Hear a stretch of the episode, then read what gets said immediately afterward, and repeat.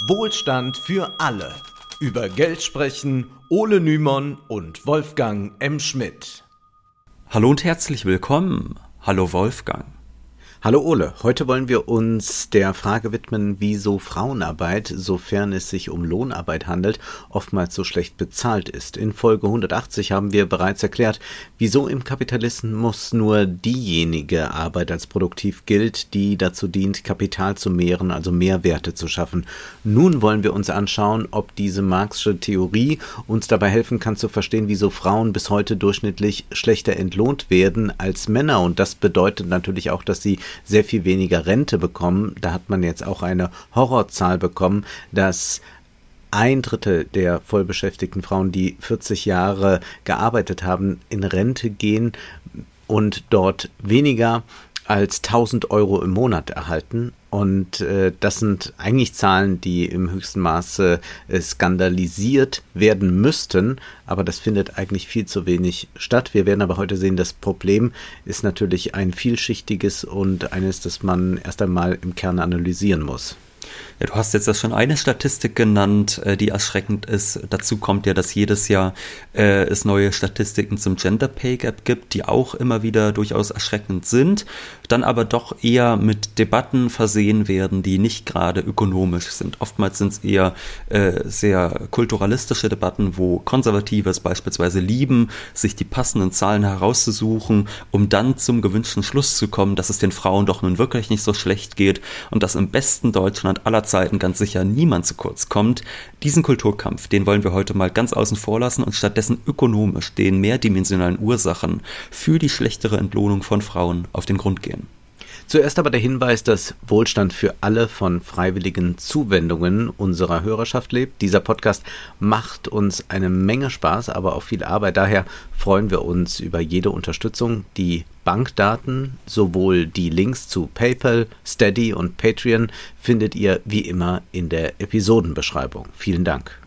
Und außerdem freuen wir uns, wenn ihr unsere Episoden auf Social Media und in eurem Bekanntenkreis teilt. Das hilft uns sehr, da wir kein großes Medienhaus hinter uns haben. Und wir freuen uns, wenn ihr uns auf Twitter und Instagram folgt, wo wir auch Aufklärungsarbeit leisten. Vielen Dank.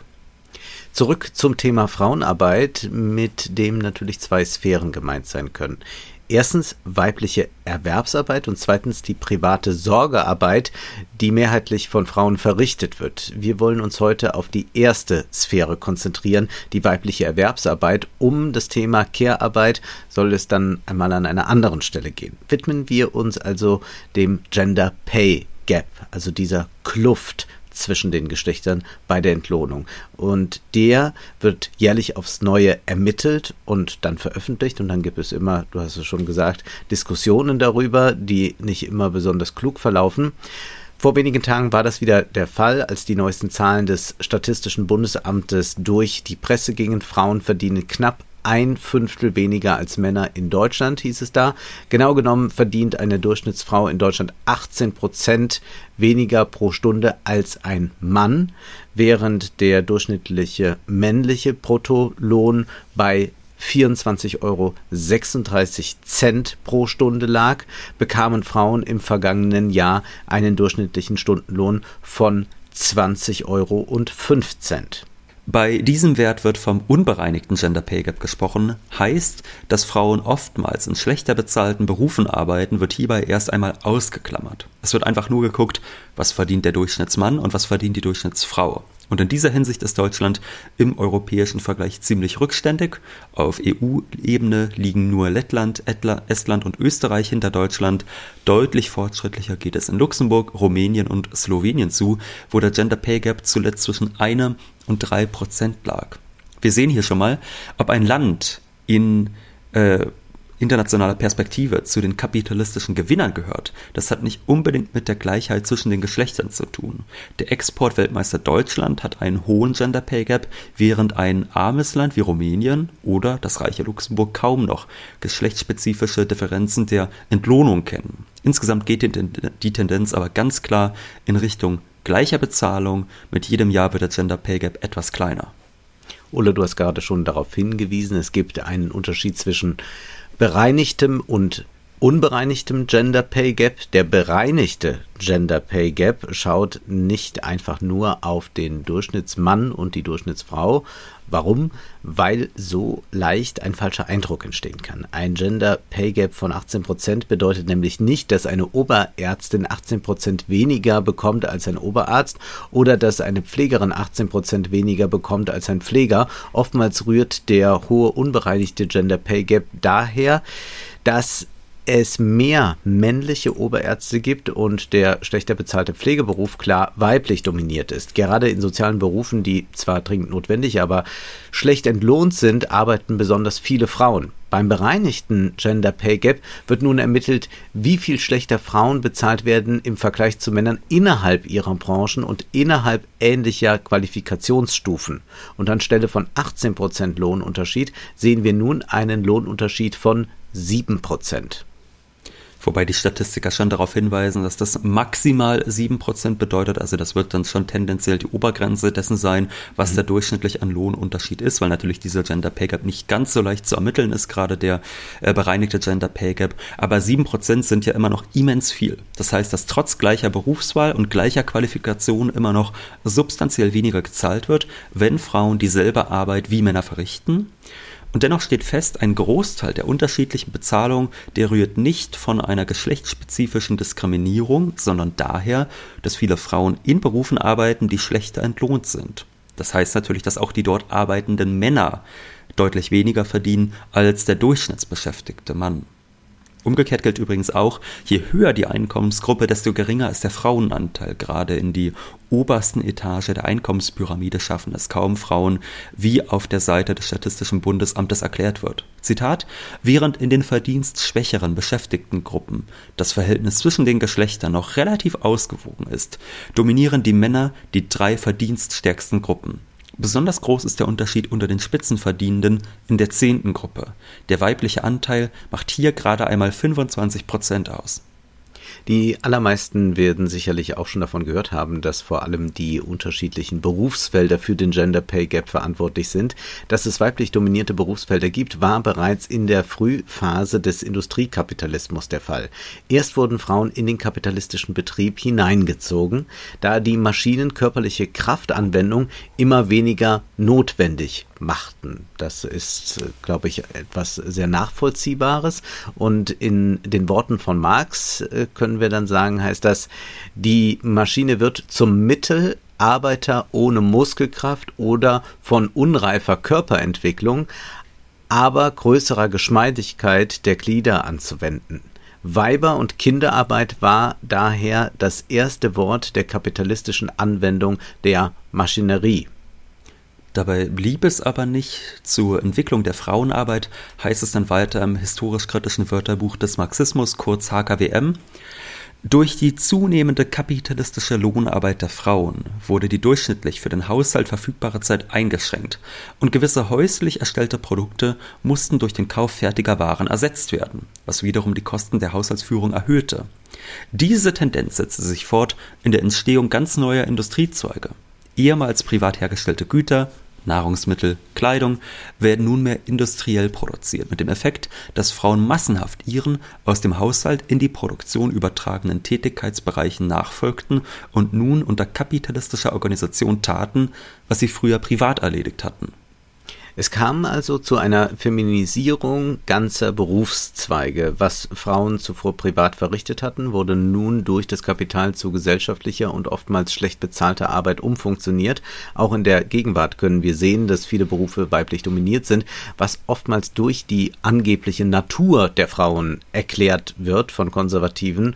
Weil Frauen besonders sensibel oder sozial sind, heißt es da gern, können sie besonders gut als Pflegerin oder Lehrerin arbeiten. Nun stellt sich bloß die Frage, wieso sind diese Berufe, in denen besonders häufig Frauen arbeiten, dann so schlecht entlohnt? Äh, gehen wir noch einmal von dem aus, was wir in Folge 180 erklärt haben. In einer kapitalistischen Gesellschaft gilt nur diejenige Arbeit als produktiv, die sich gegen Lohn eintauscht, um am Ende Mehrwert für das Kapital zu produzieren. Gerade in den weiblich dominierten sozialen Berufen ist dieses Lohnarbeitsverhältnis nicht immer umstandslos gegeben. Viele soziale Berufe sind staatlich organisiert, gerade weil sie sich nicht so einfach der Markt- und Profitlogik unterwerfen lassen. Ja, und auch da, wo privatwirtschaftliche Player äh, im Spiel sind, merkt man dann ja auch, dass es oftmals immer noch deutlich stärker staatlich durchdrungen ist, äh, beispielsweise so Dienstleistungen, als es mhm. jetzt bei der Warenproduktion eines Autos oder von sonst was der Fall ist. Ne? Und daraus folgt jetzt nach, aus dem, was du eben gesagt hast, bei Berufen, in denen nach Marxischer Diktion kein Mehrwert produziert wird, haben diejenigen Arbeiterinnen Schwierigkeiten, sich gute Löhne zu erkämpfen, die noch nicht mal vermittelt an der Mehrwertproduktion teilhaben das klingt nun erstmal verwirrend, aber wir geben mal ein Beispiel. Lehrer schaffen jetzt nicht direkt Mehrwert fürs Kapital, aber immerhin bilden sie die Arbeitskräfte von morgen aus, die dann wiederum Mehrwerte fürs Kapital schaffen. Und noch dazu kann eine gute Schulausbildung in der Zukunft zu Innovation und damit zu Standortvorteilen innerhalb der kapitalistischen Staatenkonkurrenz führen. Pflegekräfte hingegen, die in einem staatlich organisierten Altenheim arbeiten, die kümmern sich um alte Menschen, die vom rein auf den Profit schielenden Standpunkt des Kapitals unproduktiv sind und es auch nicht mehr werden. Der Staat, der auf kapitalistischen Erfolg guckt, der wird so gesehen eher die Lehrerinnen als die Pflegekräfte beglücken. Das ist nun zugegebenermaßen recht grob skizziert und es gibt sicherlich einige Stellen im öffentlichen Dienst, die sich in dieses Kontinuum nicht so leicht einpflegen lassen. Dennoch können so zumindest tendenziell die Lohnunterschiede zwischen den sozialen Berufen erklärt werden. Wer dem Staat seine Notwendigkeit für das heimische Kapital besser verständlich machen kann, man denke nur an Sätze wie Bildung ist eine Investition in unsere Zukunft, der hat auch bessere Chancen, mit seinem Anliegen Gehör zu finden, egal ob es sich um höhere Löhne oder bessere Arbeitsbedingungen handelt. Gerade diejenigen Jobs, die eher den Charakter eines Lückenbüßers tragen, wo also das Elend dieser Gesellschaft ein wenig abgemildert werden soll, ohne dem Kapital besonders hilfreich zu sein, beispielsweise in der sozialen Arbeit, äh, diese Jobs, die haben es hingegen besonders schwer. Der Staat will diese Arbeiten möglichst billig verrichtet sehen, ohne das Kapital, etwa durch höhere Steuern, dafür belangen zu müssen. Das wäre jetzt ein erster Erklärungsansatz, ausgehend von dem, was wir schon zur produktiven Arbeit erläutert hatten. Blicken wir aber mal auf ein zweites ganz entscheidendes Thema, Streiktage in Deutschland. Hierzulande kamen im Jahr 2021 auf 1000 Arbeitnehmer durchschnittlich neun Streiktage. Das ist im internationalen Vergleich auch eher wenig, können wir schon mal Sehr festhalten. wenig, sehr, ja. sehr wenig, ja. Also in Frankreich hat man ein Vielfaches dieses Wertes. Ja. Und in Deutschland gibt es vor allem aber auch nur zwei Branchen, in denen überhaupt nennenswert gestreikt wird. Das ist einerseits das verarbeitende Gewerbe. Da kamen im genannten Jahr 29 Streiktage auf 1000 Beschäftigte. Und andererseits äh, der Bereich Handel, Verkehr und Gastgewerbe. Da waren es immerhin knapp 15 Tage. Die restlichen ähm, Berufssphären in Deutschland, äh, die haben wirklich nur ganz wenige Streiktage pro 1000 Beschäftigte. Beispielsweise bei den öffentlichen und privaten Dienstleistern, wo natürlich auch diese sozialen Berufe drunter fallen. Da waren wir im Jahr 2021 bei einem Tag pro 1000 Mitarbeiter. Das heißt, im Vergleich zum verarbeitenden Gewerbe äh, sind diese Jobs mit 3,5 Prozent der Streiktage vertreten. Hier macht sich ein weiteres Problem der sozialen Berufe geltend. Nicht nur, dass in diesen Jobs oftmals kein kapitalistischer Mehrwert erzeugt wird, noch dazu sind Streiks in der Pflege oder im Kindergarten mit ganz anderen Konsequenzen verbunden als ein Streik in einer Automobilfabrik. Während beim Streik bei einem Industriekonzern lediglich Maschinen lahmgelegt und ein paar Autos weniger für den Weltmarkt produziert werden, sind bei einem Pflegestreik oder einem Streik im Kindergarten sofort sofort Menschen negativ vom Streik betroffen. Keine Pflegekraft lässt gern Patienten alleine und keine Kindergärtnerin diskutiert gern mit wütenden Eltern darüber, dass diese keine Betreuung für ihre Kinder haben und jetzt äh, zu Hause bleiben müssen und so weiter. Dadurch, dass soziale Berufe direkt am Menschen arbeiten und nicht bloß an Maschinen, sind Menschen in Care-Berufen besonders leicht zu erpressen auch dann wird das ja gerne medial so konstatiert, dass das für die Pflegekräfte ein Kampf an allen Fronten wird. Streiks wie der erfolgreiche Pflegestreik im vergangenen Jahr, als Beschäftigte in NRW für 77 Tage die Arbeit niederlegten, sind daher eine Seltenheit, leider. Die Vertretung des eigenen ökonomischen Interesses ist also in den sogenannten Frauenberufen viel schwieriger. Einerseits, weil Frauen ohnehin zu mehr Demut bei der Verfolgung ihrer Interessen erzogen werden. Andererseits aufgrund der genannten Eigenschaften sozialer Berufe. Oftmals sind diese Jobs ohnehin unterbesetzt und wer nun die Arbeit niederlegt und für bessere Arbeitsbedingungen streikt, der streikt zwar eigentlich nicht nur für das eigene Interesse, sondern auch für die zukünftigen Patienten, etwa wenn ein besserer Personalschlüssel in der Pflege durchgesetzt wird. Gleichzeitig setzt man dabei die gegenwärtigen Patienten zumindest kurzfristig einer schlechteren Versorgung aus. Und dieses Problem gibt es auch in der Kinderbetreuung. Kürzlich sprach ich mit einer Gewerkschafterin, die in ihrer ostdeutschen Heimatstadt einen Streik im Kindergarten organisieren will, weil der Betreuungsschlüssel dort wirklich nur halb so gut ist wie in westdeutschen Städten. Also da muss man sich dann um doppelt so viele Kinder kümmern, wie man das in einer westdeutschen Stadt tun müsste. Und die dort beschäftigten Kindergärtnerinnen, die hatten zuletzt vor knapp 20 Jahren gestreikt und die hatten natürlich auch Angst vor den Reaktionen der Eltern, die natürlich nicht den städtischen Arbeitgeber, sondern die Betreuer verantwortlich machen würden. Dass es unter diesen Umständen schwerer fällt zu streiken, dürfte einleuchtend sein. Man sollte jedoch eines nicht vergessen, während Beschäftigte eines Automobilkonzerns wissen, dass sie in ihren Forderungen nie so radikal werden dürfen, dass eine Betriebsverlagerung die Folge ist, sind Kindergärtnerinnen und Pflegekräfte von dieser Gefahr nicht bedroht. Eine Autofabrik kann man durchaus nach China verlagern, einen Kindergarten nicht. Besser organisierte Streiks in den sozialen Berufen könnten also durchaus den Staat zu höheren Löhnen und besseren Arbeitsbedingungen zwingen. Es ist nur ein besonders unangenehmer und zäher Prozess, der auch immer wieder neue Komplikationen dann äh, bekommt, gerade in der Pflege, wo viele ausländische Arbeitskräfte beschäftigt sind und wo verschieden organisierte Arbeitsverhältnisse vorherrschen. Zum Gender Pay Gap kommt jedenfalls definitiv ein Gender Strike Gap hinzu. Während mehr als die Hälfte aller Verdi-Mitglieder weiblich ist, war zwischen 2000 und 2014 in fast allen Jahren die Mehrzahl der Streikenden männlich. Und da reden wir jetzt nicht davon, dass man sagt, das sind dann so Verhältnisse von 53 zu 47 Prozent oder so, sondern mitunter waren fast 70 Prozent der Streikteilnehmer männlich. Und das, obwohl mehr als die Hälfte der Mitglieder dieser Gewerkschaft weiblich ist. Das ist also ein Faktor, den wir auf keinen Fall unterschätzen dürfen. Gerade wenn wir bedenken, dass die Pflegeberufe in anderen Ländern nicht so schlecht bezahlt werden wie in Deutschland. Wie Lena Hipp und Nadia Kelle in ihrer Studie Nur Luft und Liebe die Entlohnung sozialer Dienstleistungsarbeit im Länder- und Berufsvergleich feststellen. Da heißt es, in Deutschland ist die Situation etwas anders gelagert. Hier verdienen Fachkräfte in den Bereichen Gesundheit und Pflege weniger als die Mehrheit aller in Deutschland abhängig Beschäftigten und auch weniger als Beschäftigte mit vergleichbarem Profil und ähnlichen Arbeitszeiten in anderen Berufen. Das ist in den meisten anderen untersuchten Ländern nicht der Fall. Dort verdienen Beschäftigte in diesen Bereichen deutlich mehr. In den Bereichen Erziehung und Bildung hingegen gleicht die Situation in Deutschland der der anderen Länder.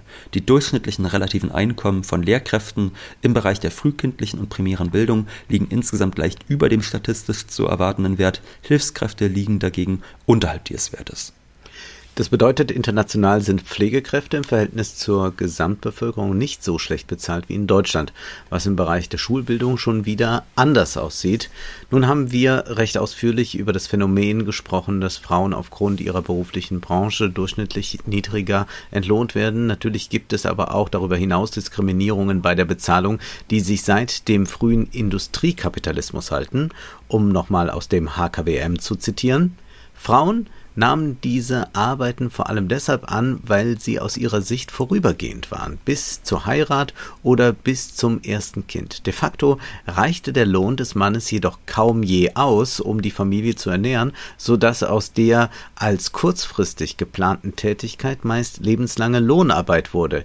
Insgesamt waren und sind Frauen bereit, für geringeren Lohn zu arbeiten, weil sie ihn als Zuverdienst erfahren, was ihnen von Seiten der organisierten Arbeiter Bezeichnungen wie Lohndrückerinnen Schmutzkonkurrenz einbrachte da sieht man dann wiederum die Probleme der Arbeitskämpfe, gerade bei ungleicher Bezahlung zwischen den Geschlechtern, wo mhm. es dann auch nochmal schwieriger wird, zusammen sich für gleiche Bezahlung etc. einzusetzen, weil dann die Männer wiederum äh, die Angst haben, wenn jetzt die Frauen auch besser bezahlt werden, dass sie dann in Zukunft weniger vom Kuchen abbekommen. Das macht es natürlich auch nochmal schwieriger, was gerade äh, in der Geschichte der Arbeiterbewegung immer ein großes Problem war.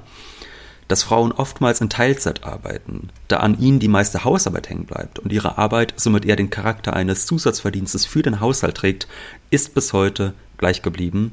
Während in Deutschland 47 Prozent der Frauen in Teilzeitverhältnissen stecken, sind es bei den Männern nur knapp 10 Prozent. Dass diejenigen, die Teilzeit arbeiten, es kaum jemals in die höheren Etagen der Einkommenspyramide schaffen, dürfte wohl niemanden überraschen. Wir sehen also ein Nebeneinander an Ursachen für die schlechtere Bezahlung von Frauen. Einerseits arbeiten Frauen oftmals in spezifischen Berufsfeldern. Das lässt sich als horizontale Segregation beschreiben.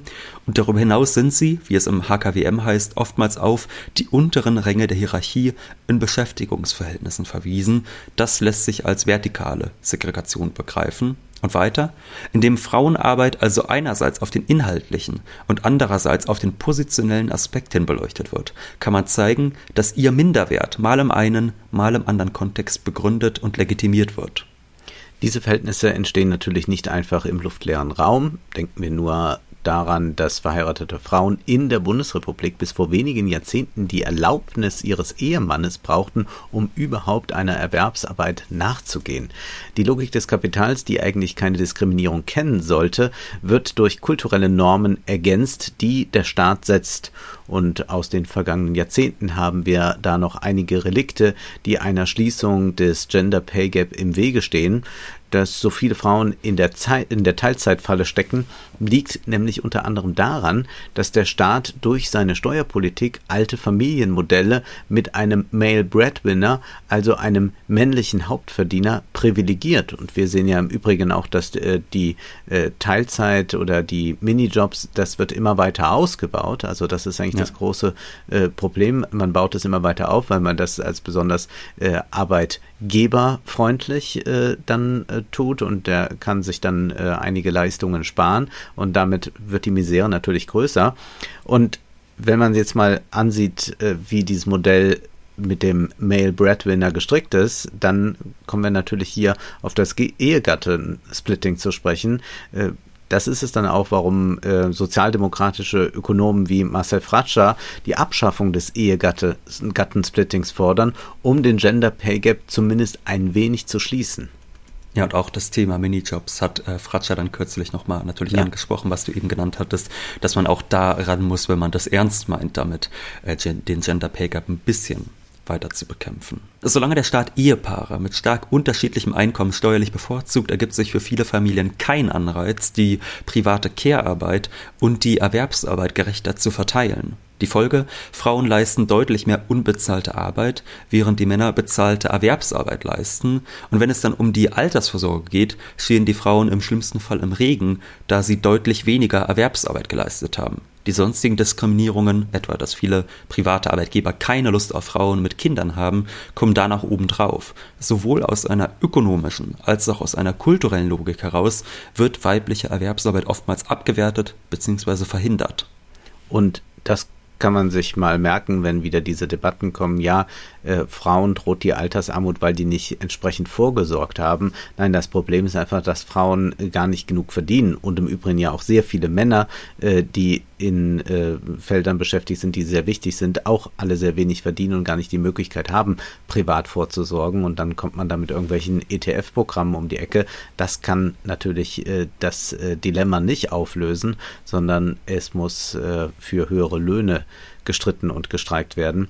Und für eine Umverteilung der Arbeiten natürlich. Ja, wenn wir also von Frauenarbeit sprechen, müssen wir dieses Nebeneinander an Erwerbs- und privater Arbeit immer im Blick behalten. Gerade innerhalb des marxistischen Feminismus gab es seit den 1970er Jahren immer wieder Kritik daran, dass die marxistische Theorie vor allem den männlichen Normalarbeiter im Blick hatte und darüber diejenigen privaten Arbeiten vergessen hat, die genauso zum gesellschaftlichen Reproduktionsprozess gehören. Äh, mit diesem Bereich der Reproduktionsarbeit und ob die diese bezahlt werden sollte, wollen wir uns demnächst noch einmal ausführlich beschäftigen. Abschließend wollen wir noch auf das neu erschienene Literaturspezial hinweisen. Wir haben Charlotte Brontes 700 Seiten Roman Shirley, der sich rund um die Industrialisierung, Maschinenstürmer und moderne Frauen dreht, gelesen. Ich bin nächste Woche in Kassel zu Gast am 8.2. Dort geht es um Influencer. Ich bin auf die Diskussion gespannt. An der Universität bin ich dort anzutreffen. Man braucht keine Karte.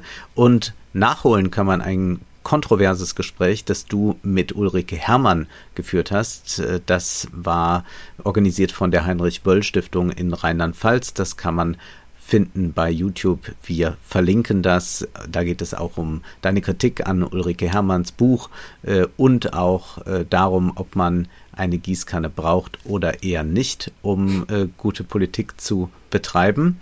Alles dazu in der Episodenbeschreibung. Nun ist aber erst einmal Schluss für heute, denn Zeit ist Geld. Prosit. Das war Wohlstand für alle. Ihr könnt uns finanziell unterstützen über paypal.me-ole und Wolfgang oder über die in der Beschreibung angegebene Bankverbindung. Herzlichen Dank.